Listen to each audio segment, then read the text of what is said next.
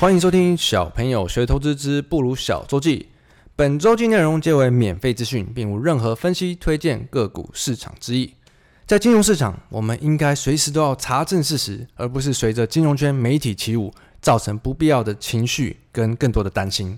在今天周记开始之前，我想要向需要小朋友团队推广的公益团体喊话一下，就像我们第一季一样，如果你有需要我们帮忙推广任何的公益团体相关的活动，请私讯我们 IG 或者是寄 email 到小朋友团队的信箱。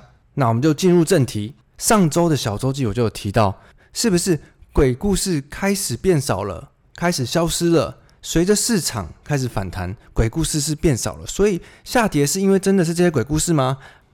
那这个礼拜似乎鬼故事又慢慢的没有看到新的了，然后市场持续的上涨。我们先从原油开始看全球经济的指标。这一周在我录音的同时，周五下午已经来到八十二元美元，那这是从二零一四年以来的新高。那上周我们有提到，原油价格最主要还是要看供需的问题，只要石油输出组织国如果没有调它的生产量的话。那需求现在还是远远大于供给。那这礼拜又发生什么事了呢？除了 OPEC 以外，我还会看一个比较官方的组织，就是叫 IEA 国际能源组织。IEA 这礼拜有讲话哦，他们预期明年全球原油需求会超过疫情前的水准，可能全球每日的原油需求会增加五十万桶哦。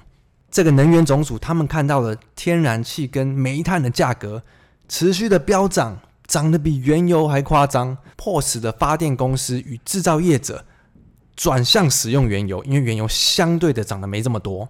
光是看过去三个月，欧洲的天然气指标价格已经涨了累计一百八十五趴了，这真的涨得很凶。天然气狂涨的理由其实跟原油也很像，除了需求持续上升以外，接下来要进入冬天了，所以北半球今年又恐怕会遭遇寒冬。煤炭啊、天然气啊、燃料等等的价格，能源价格是一路的持续的飙涨。所以，只要 OPEC 不愿意更高程度的扩大它对石油的生产，那这样的情况其实很难改善。但油价恐怕它还会有上涨的空间。所以，关于原油价格、能源价格这种有相关的预测，我会关注的一定是官方的说法。不管是 OPEC 还是今天提到的 IEA，而不是我们最常在媒体上看到的金融圈分析师的说法。这礼拜我看到一个新闻，某一家的分析师说，原油涨到一百三或一百五都不会造成太大的麻烦啦，对通膨也没有问题，因为种种因素。然后他也没有讲得非常清楚。可是我只想到，不知道各位听众还记不记得，去年有一度原油跌破零元嘛，变负值的。然后造成很大的问题嘛，因为以前从来没有出现过。我就记得那时候就有分析师说，原油维持负价格恐怕成常态。诶，那这样说穿了，之后每次就是跌你就说跌更多，或者是更惨；涨就说会涨更多，会更好。那根本就是完全没有任何的参考价值嘛。所以，所以我觉得最重要的是，我们一定要关注官方的说法。OPEC 它的预期跟它的动作会完全影响价格。而不是像这些金融圈的预测乱分析，短期造成一些波动，长期来看这些波动根本不是一个问题。接下来我们看到美国，美国这这个礼拜是持续的上涨，道琼涨了零点五帕，S&P 一帕，科技的纳斯克跟费城半导体涨了一点五到两帕，相对的是持续的强势。美国这礼拜关注的议题都是这几周一直重复在提的，那不知道是已经反应过了呢，还是只要市场不跌，就不会被拿出来当鬼故事讲。好，第一个呢，我们上周有提过，美国已经提高过八十几次的债务上限，有没有？市场跌的时候跟你说很可怕哦。上礼拜有说过了嘛？上礼拜过是参议院过，这边小小的冷知识，美国的法案过要众议院、参议院都过才可以分别来过。那众议院的政治色彩比较重，所以上周过的是参议院，然后这周众议院才过。有没有发现？政治色彩比较重的地方拖比较久，因为在野党跟执政党之争嘛，不可能马上就同意嘛。之前的周记有特别讲过，接下来要看的就是十二月三号，因为十月三号美国将会同时面临举债上限跟政府关门的问题。然后现在共和党又明白表示他们不会再度支持举债喽，言下之意是他们目前为止要摆烂哦。那我们就看美国到十二月三号。两党要继续摆烂到底，在野党要摆烂到底，让美国关门，大家一起倒闭，还是会解决问题。我可以跟各位听众保证，如果市场哪天又下跌了，这件事又会被拿出来当一个天大的鬼故事。但至少现在市场是上涨的趋势，所以好像不是一个大问题。再来的话就是 FED 联准会九月的会议记录，预定十一月中旬启动缩债计划。缩减 QE，然后明年的六月前，在明年中会结束 QE。哎，这个我们只要听前几周的周记，你会发现 FED 从头到尾讲的都一样，根本没有一下鸽，一下鹰，一下凶猛的鸽子，一下温和的老鹰。其实他一路讲的都是一样的。然后你就看到很多报道说，FED 的 QE 退场时间表比投资人几个月前预期的还快啊！哎。可是你不要骗我们，有在记录的哦。几个月前，我印象很深刻，明明金融圈就在估 Fed 最快有可能九月升息，可是 Fed 从来都没有这样说过啊。就是说是年底嘛，那十一月中启动的话，不就是年底吗？金融圈的角度来说，会说市场已经反应过了。那可是反应过的下跌，不就是之前这些金融圈的预测造成的吗？这周还有公布一个非农就业人口的数据，我觉得格外的有趣。因为原本市场金融圈预估九月的数据应该要至少增加五十万人以上，因为疫情的影响相对越来越小了嘛。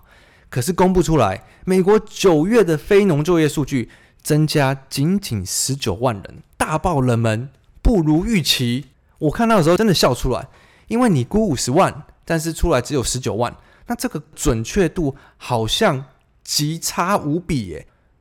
这样到底有什么意义要估呢？因为每次估出来就很容易产生大幅优于预期、大幅差于预期。为什么我们不好好的等官方数据公布出来再去评论就好了呢？这个公布出来大大的不如预期，就会衍生其他的分析师来估计哦，因为经济的复苏不如预期，所以 FED 接下来有可能延后缩减购债的时程呢，所以有可能会变得更鸽。或者是老鹰有可能变得更温和，所以为什么我每一次周记一定都会强调，我们要关心的是官方发言说什么，绝对不能东听西听，这边乱预期，那边乱估测，然后一下不如预期，一下又预期，那这种价格的波动就不会影响我们的情绪太多，因为我们知道官方说的是什么，官方的方向才是我们唯一应该要注意的。不知道各位有没有发现？公债殖利率呢？这礼拜怎么好像没什么提到啊？公债殖利率的位置跟上周差不多啊，并没有明显的好转。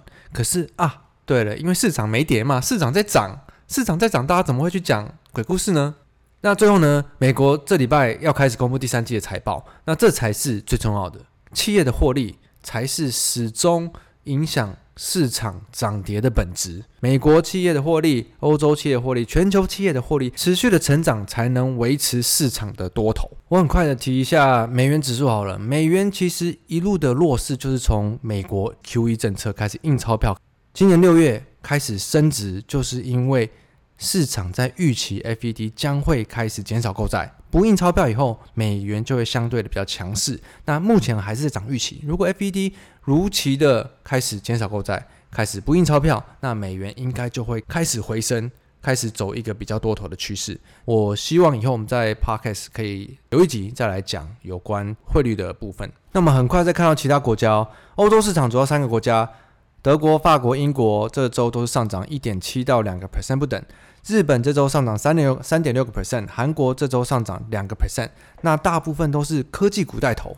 那我第一个想到的是，科技股涨比较多，不是因为之前公债殖利率的鬼故事让科技股跌的比较多吗？所以他们其实只是涨回来，而不是说他们领军创新高嘛。再看到中国香港，中国跌了零点五个 percent，香港涨了一点七个 percent，有没有发现中国的大问题？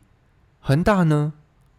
限电问题呢？这礼拜好像也比较相对没有听到了。那上周我们有讲到这些问题都有陆续相继的有解决的方案，或者是正在被解决嘛？这就值得各位听众自己深思一下：是因为这些问题真的都正在解决了呢？所以市场不讲了，还是这礼拜市场都在上涨了，所以他们就不是问题了？很难去找到一个答案呐。可是这也就是金融市场有趣的地方吧。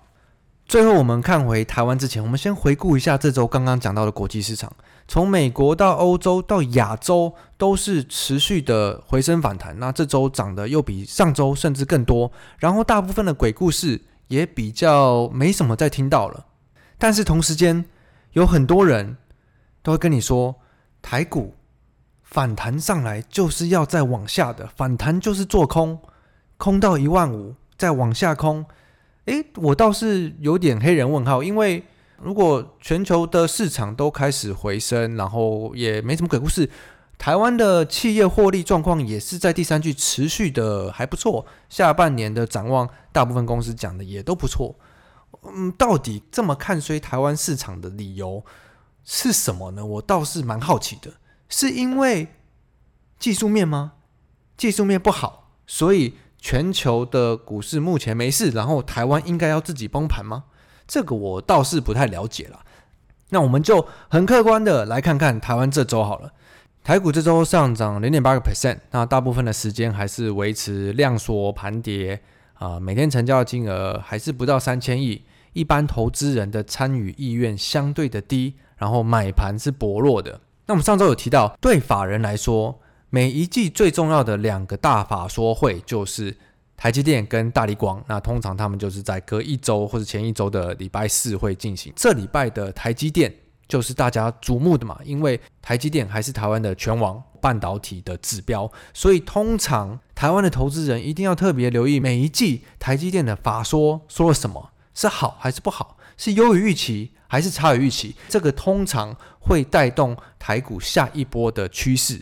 只要在台积电法说被点到了族群，接下来都会很强势。例如说，之前上涨过一波的车用族群，或者是 IC 设计相关的 MCU 族群，都是在台积电法说被点名过的。周五法说以后，我们就明显的看到市场的买气比之前明显的强。那光是在成值排行榜上涨停的两档，也是半导体相关的族群。